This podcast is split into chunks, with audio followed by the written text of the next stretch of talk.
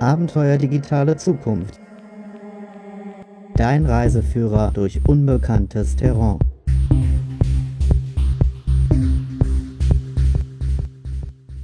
Hallo zusammen, mein Name ist Markus Klug. Wer heute erst in diese neue zehnteilige Podcast-Serie eingestiegen ist, für den oder die gibt es jetzt erst einmal eine kurze Zusammenfassung, was bisher geschehen ist.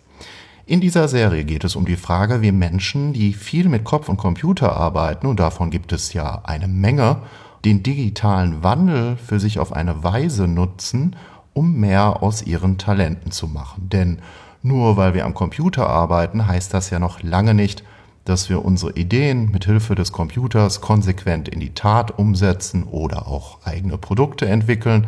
Da gibt es verschiedene Möglichkeiten, was wir damit anstellen können, wenn wir den Computer mehr als Kreativwerkzeug und weniger als Konsummaschine verstehen. Dafür ist es meiner Meinung nach aber auf der anderen Seite auch zwingend erforderlich, sich zunächst mit der Frage zu beschäftigen, wie die gesellschaftlichen und wirtschaftlichen Folgen der Digitalisierung aussehen können. Dementsprechend habe ich in der ersten Episode dieser Serie ein mögliches Zukunftsszenario skizziert. Das war erst einmal eine Zukunftsvision, denn es ist ja durchaus denkbar, dass mehr als 50 Prozent unserer Bevölkerung in Zukunft arbeitslos sein werden. Das klingt erstmal drastisch, aber überlege dir mal, wenn alle Routine, Verwaltungs- und Kontrolltätigkeiten wegfallen, die wir heute beispielsweise in der Büroarbeit haben oder im mittleren Management. Oder wenn du jetzt die Entwicklung mit den automatisierten Autos verfolgst, ja, die ganze Entwicklung in der Automobilbranche, dann überlege dir mal, wie viele Jobs letztendlich durch diese Entwicklung wegfallen könnten. Auf der anderen Seite haben wir uns aber auch genauer mit der Frage auseinandergesetzt, wie Menschen und Unternehmen innovativer werden. Das ist ein Stichwort, was wir immer wieder hören. Was steckt überhaupt dahinter? Hinter Innovation, also wie werden Menschen zunächst einmal kreativer und wie muss vor allem auch die Arbeitsumgebung aussehen, damit Menschen kreativer werden können äh, und dann vielleicht irgendwann auch mehr Innovation hervorgebracht wird, innovative Produkte, innovative Arbeitsabläufe oder was auch immer. Dazu gab es auch ein Interview mit Thomas Sattelberger. Mir geht es in dieser Serie also zunächst um die gesellschaftlichen und wirtschaftlichen Folgen dieser Entwicklung, dann um die Rahmenbedingungen, die wir heute in den Organisationen antreffen und die Frage, wie sich diese zukünftig ändern sollten um das Potenzial der Digitalisierung besser auszuschöpfen. Und schließlich sind wir in weiteren Folgen bei konkreten Fallbeispielen angelangt. Wie werden Menschen und Organisationen zu Gestaltern des Wandels? Was bedeutet das auf der Ebene von Ideen und Innovationsentwicklung, auf der Ebene der Selbstorganisation und des Managements? Deshalb beschäftigen wir uns in der heutigen Folge von Abenteuer digitale Zukunft mit traditionellen Managementmodellen und neuen Führungsansätzen. Meine Behauptung dazu. Das traditionelle Verständnis von Hierarchie wird zukünftig nicht mehr funktionieren, weil sich im Übergang zum digitalen Zeitalter andere Formen der Zusammenarbeit abzeichnen, die wesentlich effizienter sind. Warum ist das so? Zunächst einmal erleben wir durch die Digitalisierung einen enormen Anstieg von Komplexität. Dadurch sind einzelne Führungskräfte wie Manager nicht mehr dazu in der Lage, diese Komplexität, etwa in der Findung von wichtigen Entscheidungen, alleine in den Griff zu bekommen. Auf der anderen Seite erfordert die Zunahme an Komplexität durch Computerisierung und Vernetzung aber auch ein prinzipielles Umdenken in Fragen der Führung. Führung ist jetzt nicht mehr eine Frage von einzelnen Unternehmern, Geschäftsführern oder Managern, sondern prinzipiell auf jede Person übertragbar die für ein Unternehmen tätig ist. Ja, das muss man sich erstmal vergegenwärtigen.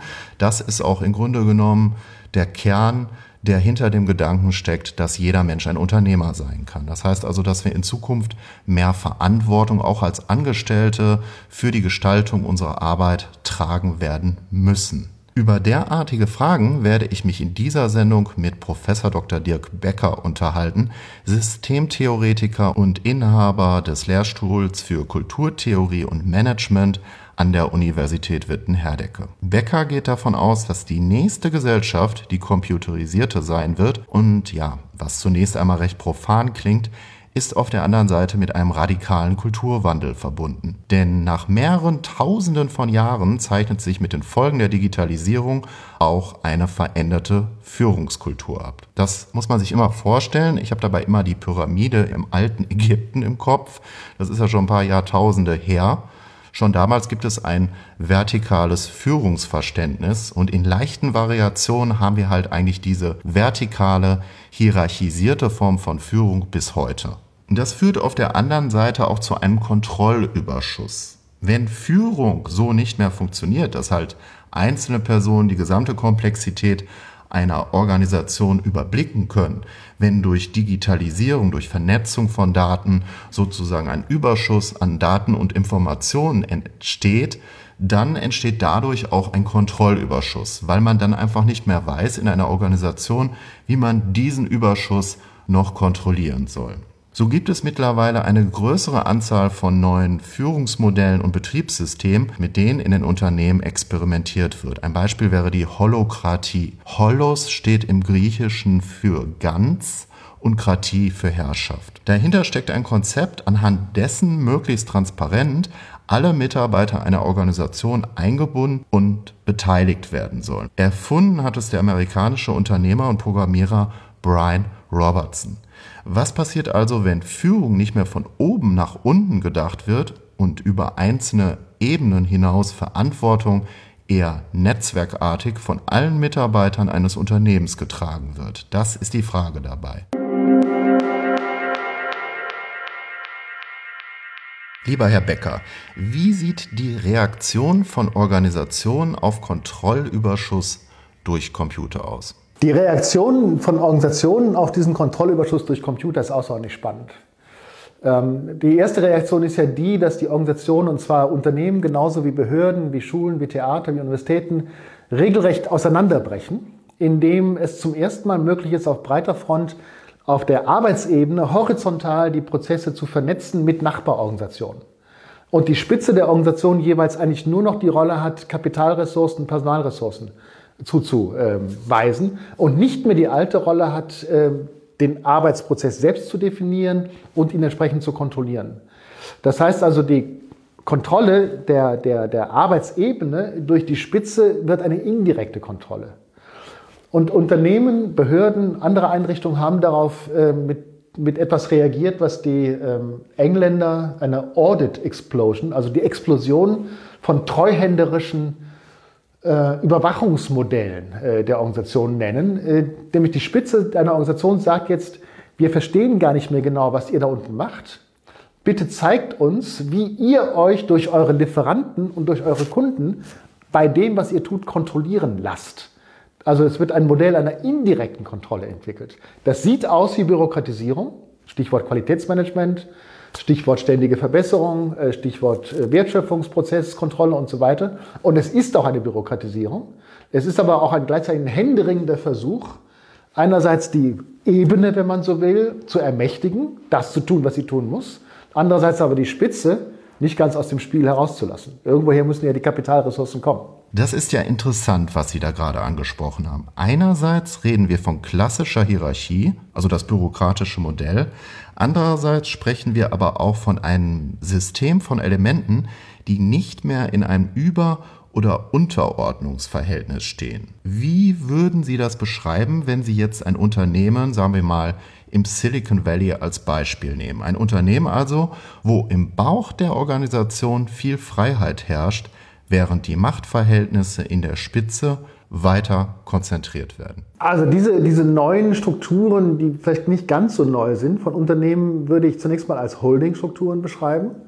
Es gibt eine extreme Arbeitsteilung in der Frage, wer macht die Arbeit auf der einen Seite und wer sorgt für das nötige Kapital auf der anderen Seite. Und es gibt, da gibt's, dazu gibt es ja Erfahrungen seit mindestens 30 Jahren, die sogenannte Form des Projektmanagements, indem man sagt, wir ermächtigen wiederum die Fläche, diesen Bauch, von dem Sie sprechen, äh, zu tun, was er für sinnvoll hält. Aber wir sagen, ihr habt zwei Jahre Zeit. Ja, und nach den zwei Jahren werden wir das Urteil fällen, ob es sich lohnt, ja oder nein. Und das Interessante finde ich nicht nur, dass auf die Art und Weise die Kontrolle durch die Spitze gewahrt bleibt, sondern dass auch ein interessantes und sehr äh, kreatives, innovatives Kalkül durch die Projektmitarbeiter freigesetzt wird. Jeder Projektmitarbeiter in einem solchen ne, Ebenenmodell weiß, nach zwei Jahren ist Schluss. Ich habe darauf einen gewissen Einfluss, weil ich mir mitarbeite, aber letztlich ist die, wird die Entscheidung oben getroffen. Ja?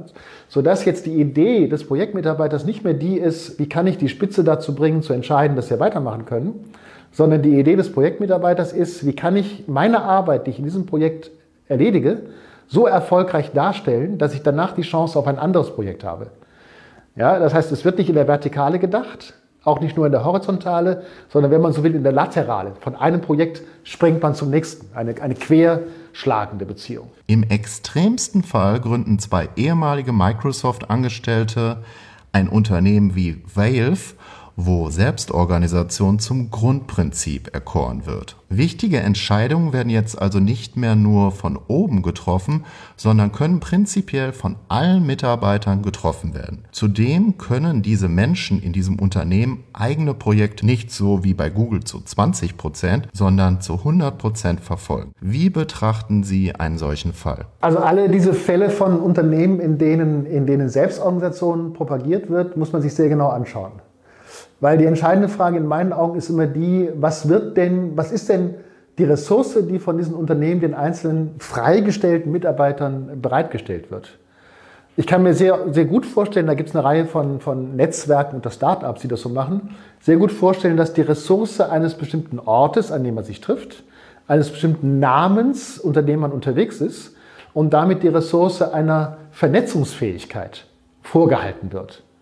Das heißt aber umgekehrt, dass es eine wie auch immer minimale Spitze geben muss, die sich dauernd anguckt, ähm, wer von unseren selbstorganisierten Gruppen ist denn unterwegs und belegt die Qualität unseres Namens, unseres Netzwerkes und wer möglicherweise beutet das nur aus und ruiniert es äh, hinterrücks. Sodass auch da irgendwann das Fallbeil fallen muss und man sagen muss, also von dir trennen wir uns lieber.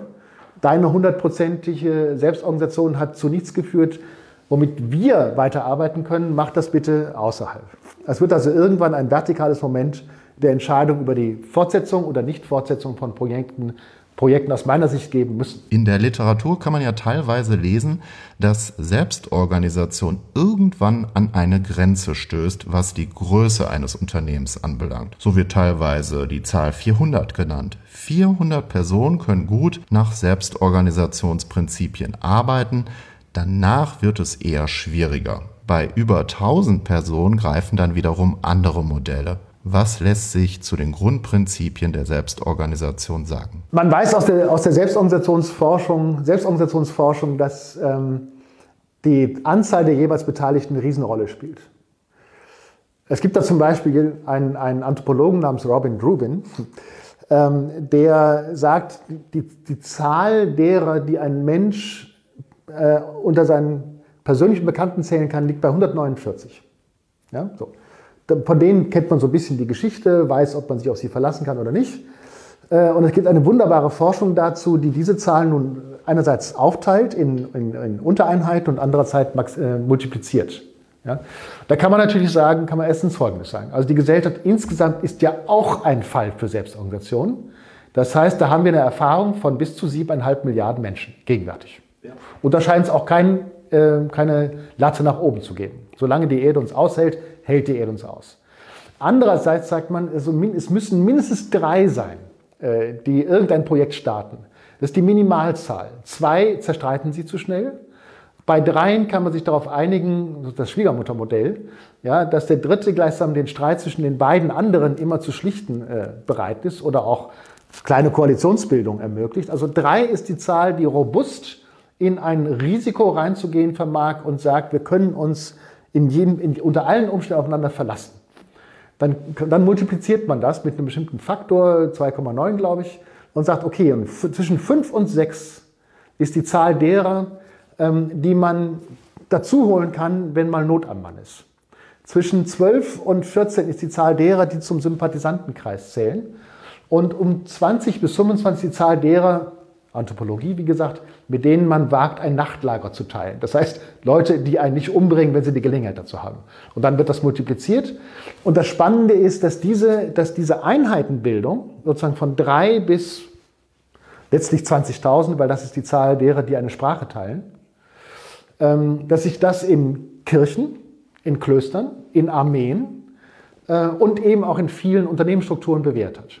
Sodass also jetzt das Selbstorganisationsmodell für Unternehmen jetzt eigentlich nur darauf hinausläuft zu sagen, sorgt dafür, dass ein Abteilungszusammenhang nicht größer als 149 ist und schafft darin Projektstrukturen, die diese Varianz zwischen 3 bis zu 20 haben. Ja, dann ist es lebensfähig. Damit steigt aber auch der Grad an Komplexität im Unternehmen, was die Vernetzung anbelangt, oder? Der Stress der Kommunikation steigt, laufend. Ja.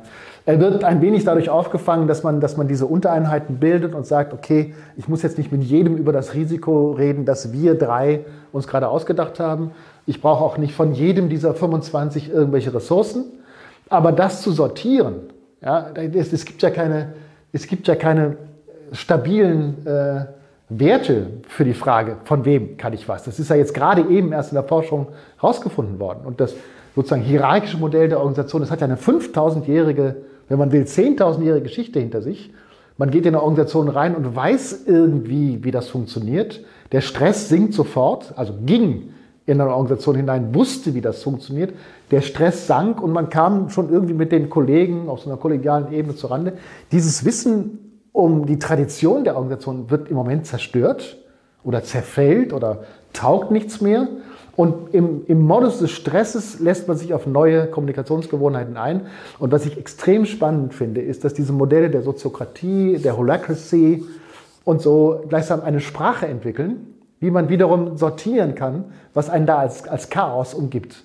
Und dann können wir uns irgendwann auch wieder beruhigen. Abenteuer, digitale Zukunft, Medientipps zum Wandel. In dieser Rubrik empfehle ich dir Bücher und Filme, die dir wertvolle Impulse zu der Frage geben, wie du morgen intelligenter lernen und arbeiten kannst. Wie du mehr aus deinen Talenten machst, zum digitalen Leader wirst, eigene Bildungsinitiativen startest und deine Arbeit aus einer veränderten Perspektive betrachtest. Stelle dir einen Unternehmensberater vor, der mit seiner Arbeit unzufrieden ist. Der Ausgangspunkt könnte so aussehen. Du beginnst daran zu zweifeln, bezweifeln, dass all die Management- und Organisationsmodelle, die wir bis heute kennen, wirklich zu mehr Produktivität und Zufriedenheit führen. Der Unternehmensberater Frederic Laloux hat sich in zwei Jahren intensiver Forschung auf die Suche nach diesen Organisationen begeben. Das Buch zu diesem Wissensabenteuer trägt den Titel Reinventing Organizations, ein Leitfaden zur Gestaltung sinnstiftender Form der Zusammenarbeit. Es ist meines Erachtens ein bahnbrechendes Werk, ein Buch zur Organisationsforschung, das so allenfalls alle zehn Jahre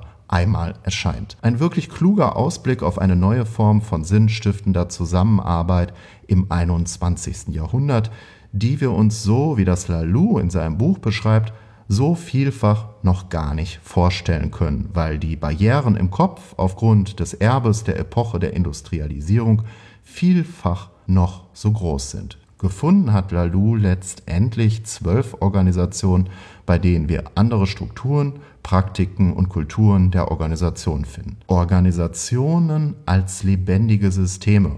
So ein Bild, was diese Organisation gut beschreibt und was auch immer wieder in dem Buch von Lalou auftaucht. Es gibt bei diesen Organisationen insgesamt drei entscheidende Durchbrüche. Erstens Selbstführung. Die Menschen, die in diesen Organisationen arbeiten, tragen mehr Verantwortung. Es gibt keinen Manager, der ihnen sagt, wo es lang geht. Das gibt es nicht mehr. Und erstaunlicherweise konnte Lalou bei diesen Organisationen auch feststellen, dass sich das Prinzip der Selbstführung in der Praxis gegenüber der altbekannten vertikalen Pyramide um ein Vielfaches überlegen zeigt. Zweitens, ein weiterer Durchbruch ist die Ganzheit, ganzheitliches Denken. Organisationen waren immer Orte, die Menschen dazu aufforderten, mit ihrem vergleichsweise begrenzten beruflichen, in Anführungszeichen beruflichen Selbst einzubringen und andere Teile des Selbst zu vernachlässigen, zum Beispiel der spirituelle Teil in uns.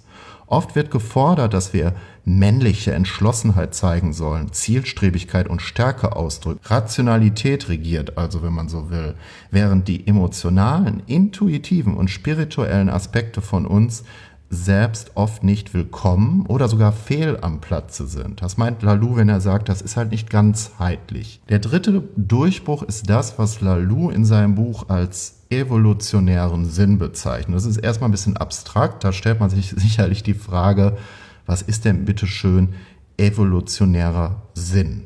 Das kannst du dir so vorstellen, dass evolutionäre Organisationen von sich aus mehr lebendig sind, weil sich Menschen dort auf ganzheitlichere Weise einbringen können. Das heißt also, wenn ihre kreative Seite, ihre spirituelle Seite und andere persönliche Anteile mehr angesprochen werden, dann bringen sie sich auch in den meisten Fällen zumindest mehr in das Unternehmen ein. Und das gibt den Menschen in der Arbeit auch mehr Sinn. Das heißt also, die nächste Organisationsform versucht, diese Teile des Menschen mehr einzubinden. Und das bezeichnet Lalou als evolutionären Sinn. Also ein wunderbares Beispiel dazu ist die Geschichte des Unternehmens Favi in Frankreich. Favi wurde 1957 in Nordfrankreich als Familienbetrieb gegründet und stellt im Druckgussverfahren Kupferlegierungen her. Wer da jetzt nicht so viel mit anfangen können, das ist jetzt auch nicht der entscheidende Punkt bei diesem Beispiel. Ich komme gleich auf diesen Punkt. Favi war wie jede andere Fabrik organisiert, also davor, in der Zeit davor, bevor Sobrist zu dem Unternehmen gekommen ist, bevor er 1983 mit der Leitung der Druckgießerei von der Familie Favi beauftragt wurde. Trotz der relativ geringen Größe 80 Mitarbeiter, wurde das Unternehmen vor der Übernahme durch Zobrist als klar strukturierte Pyramide geführt. Die Arbeiter in der Werkstatt waren dem Teamleiter unterstellt, dieser wiederum dem Werkstattleiter, dieser dem Abteilungsleiter, dieser dem Produktionsleiter und dieser war schließlich dem Geschäftsführer unterstellt. Aber unter der Leitung von Sobrist wurde Favi innerhalb von zwei Jahren grundlegend umstrukturiert. Heute hat Favi 500 Mitarbeiter, die in 21 Teams mit 15 bis 35 Mitarbeitern aufgeteilt sind. Die meisten Teams sind mit einem bestimmten Kunden verbunden, etwa das Volkswagen oder das Audi-Team. Und jedes Team organisiert sich selbst. Das ist nochmal ein ganz wichtiger Punkt, also der Aspekt der Selbstorganisation. Es gibt auch kein mittleres Management mehr. Und es gibt im Grunde keine weiteren Regeln oder Abläufe als diejenigen, für die sich das Team selbst entscheidet. Auch die Unterstützungsfunktionen sind mittlerweile vollständig verschwunden. Die bisherigen Abteilungen für Personalentwicklung, Planung, Zeiteinteilung, Konstruktion und Einkauf wurden aufgelöst. Ihre Aufgaben wurden von Arbeitern in den Teams übernommen, die selbst die Neueinstellung, den Einkauf, die Planung und Zeitpläne übernehmen. Es gibt keinen Verkaufsleiter, der den Kundenmanagern übergeordnet wäre. In der alten Struktur saßen die Angestellten in den Büros, von deren Fenster man die Arbeiter an den Maschinen sehen konnten. Es gab also eine funktionale Aufteilung und im Grunde genommen wussten die einen nicht, was die anderen machen. Dort wurde geplant, was die Arbeiter zu tun hatten, bis wann und wie. Heute übernehmen die Arbeiter auch die Angestelltenrolle und erhalten keine Anweisung mehr von oben. Wenn du jetzt eher skeptisch sein solltest und dich fragst, wie das alles funktionieren soll, beispielsweise bei der Frage nach Rollen und Positionen, bei der Abstimmung von Gehältern oder bei Konflikten und Kündigungsfällen, dann solltest du unbedingt das Buch von Lalou genauer lesen, denn er geht bei diesen Fragen ins Detail und zeigt dir auf, wie derartige Fragen von diesen Unternehmen gelöst worden sind, also von solchen Unternehmen wie Favi. Erstaunlicherweise funktionieren diese Unternehmen häufig wesentlich besser als Organisationen mit einer traditionellen Hierarchie. Dabei zeigt Lalou in seinem Buch auch Beispiele von Organisationen aus dem Bildungs- und Gesundheitssektor auf, die auf eine ähnliche Weise arbeiten wie Favi, etwa eine evangelische Schule im Zentrum von Berlin oder eine Klinik für psychische und psychosomatische Erkrankungen in Bad Kissing-Uffenheim. Die drei Durchbrüche, die er bei diesen Organisationen entdeckt hat, nämlich erstens das Prinzip der Selbstorganisation, das hatten wir ja gerade schon mal, nochmal zur Wiederholung. Zweitens das ganzheitliche Denken und drittens der evolutionäre Sinn lassen sich scheinbar auch auf andere Organisationen und Bereiche übertragen. Ich kann das Buch dir nur wärmstens ans Herz legen, wenn du auch das Gefühl haben solltest, dass wir uns aktuell in vielen Organisationen in Führungsfragen in einer Krise befinden und dass es unbedingt notwendig ist, im Übergang zum digitalen Zeitalter über neue Organisations- und Managementmodelle nachzudenken. Es geht also letztendlich um eine zukünftige Praxis und Kultur von Organisationen, die ein erfüllendes und selbstbestimmtes Handeln der Menschen ermöglichen. Grundvoraussetzung für mehr Gestaltung im digitalen Wandel.